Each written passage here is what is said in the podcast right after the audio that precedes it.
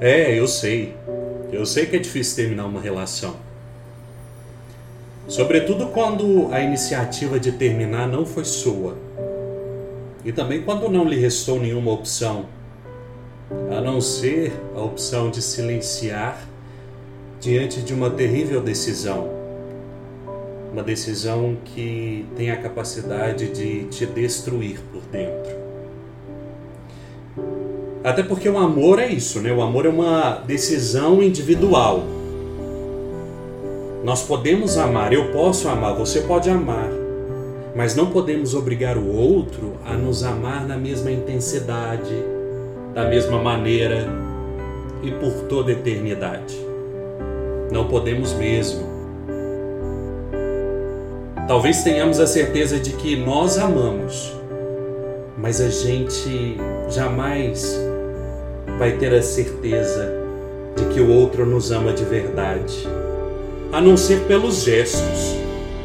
Esses gestos que acontecem no nosso dia a dia, porque amor não é palavra, amor é feito de gestos concretos, dia após dia. Com certeza você já ouviu que aquele que solta a corda lança o outro a metros de distância. E pode ser que nesse exato momento você esteja recolhendo os destroços do que sobrou de você. E posso ser sincero?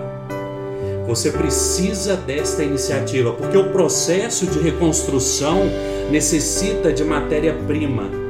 E se refazer é a melhor forma de se fortalecer.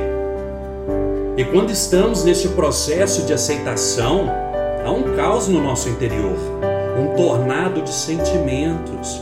A razão quase não fala porque o coração está ali, ó, gritando o tempo todo. E é nesta hora que precisamos exercitar o amor próprio, pois pode ser que você esteja chorando por não aceitar a rejeição, por causa de um suposto amor. Eu sou Hudson Mourão e esse é o meu primeiro podcast do Amor Feinho.